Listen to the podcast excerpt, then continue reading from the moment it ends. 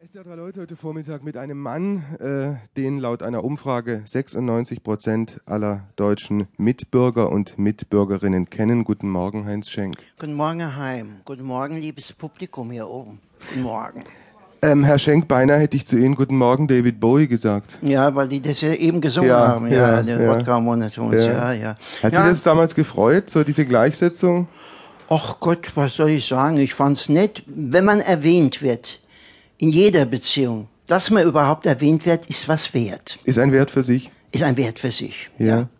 Ich stelle ja bei Ihnen äh, so eine erstaunliche Wandlung fest. Also noch Oh, vor, vor 10, oh. 15, 20 Jahren, nicht was Ihr Äußeres angeht. Oh, danke, danke, Da danke. haben Sie sich danke. sozusagen Weil- fast weil- konserviert, weil also ich habe Sie vor fünf, sechs Jahren das erste Mal gesehen. Und Ist das wahr? Ja, Sie sind ein altersloser Mensch. Ist das wahr? Ja. Ich merk's aber trotzdem, wie alt ich bin, weil äh, ich meine Schulfreunde wieder treffen und treffe und die sind ein bisschen älter geworden wie ich. Und daran sehe ich, weil ich mit denen in einer Klasse war, dass ich auch älter geworden bin. Ist es ja. ein großer Schock? Och Gott, ich will Ihnen mal was sagen. Alt werden, das ist schlimm. Älter werden ist schön.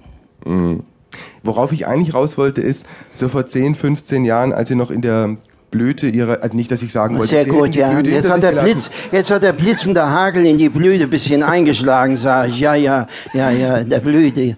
Also als Sie damals die, die, die Geschichte mit... Ja, sagen Sie es nur. Ich bin Herr Heim, ich, ich, ich, Sie sind Heimgärtner, gell? Ja, also ja. in der in der Blüte meiner Jahre stand, stand der blaue Bock. ja, Dieser, dieser blaue Bock damals. Ja. Also jedenfalls haben Sie den moderiert, ich weiß nicht, 200 Mal?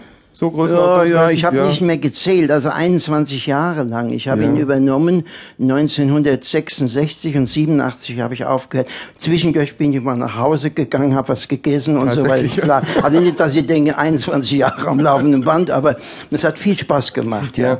Damals waren Sie so für, eine, für ein bestimmtes Klientel, das diese Sendung natürlich auch angeguckt hat, Ja. äh, eine Identifikationsfigur, ein Star, ein Idol, welche Bezeichnung auch immer Ihnen da noch dazu einfallen mag. Aber Sie waren, sagen wir mal, für das eher intellektuelle Publikum nicht, nicht so der Bringer. Und das hat sich geändert. Sie sind so eine Szenefigur inzwischen geworden. Das habe ich noch gar nicht gemerkt, aber es freut mich ungemein. Ja, das ist jetzt also wirklich schön, wie Sie das sagen. Das geht mir runter wie Öl. Also ehrlich, ja. Also wissen Sie, damals war das so, es gab ja noch nicht so viel Fernsehgeräte, äh, wie es heute gibt. Dann Ja. gab's etwas nicht. Es gab also noch keine Fernbedienung. Der Opa, wenn der äh, ein anderes Programm sehen wollte, musste der das Bier wegstellen, die Nüsschen, musste aufstehen, an Apparat, musste rumdrehen, dann ging er wieder zurück. Wenn er das zweimal am Abend gemacht hat, hat er sämtliche Programme durchgehabt und dann ist er sitzen geblieben. Und dann die Popularität von mir besteht darin, der Opa, der wollte mich sehen. Der Sohn durfte mich sehen und der Enkel musste mich sehen. Und dadurch bin ich also so populär geworden. Weil drei Generationen ja waren. In 21 Jahren kriegen sie drei Generationen. Aber jetzt bei den Intellektuellen, bei Ihnen bin ich ja auch gut aufgehoben und da freue ich mich drüber. Gut. Sie sind 70 äh, Jahre alt und ein paar... Witzig, ich habe verstanden, Sie sind 70 Jahre alt. 70, 70, ich werde sogar 70, im Dezember ja. 71. Wollen Sie noch mehr Geheimnisse von mir verraten? Gut. Ja. Ähm. Äh, Soll ich meinen Geburtstag nennen? Da können Sie mal ein Paket schreiben. Also, ja.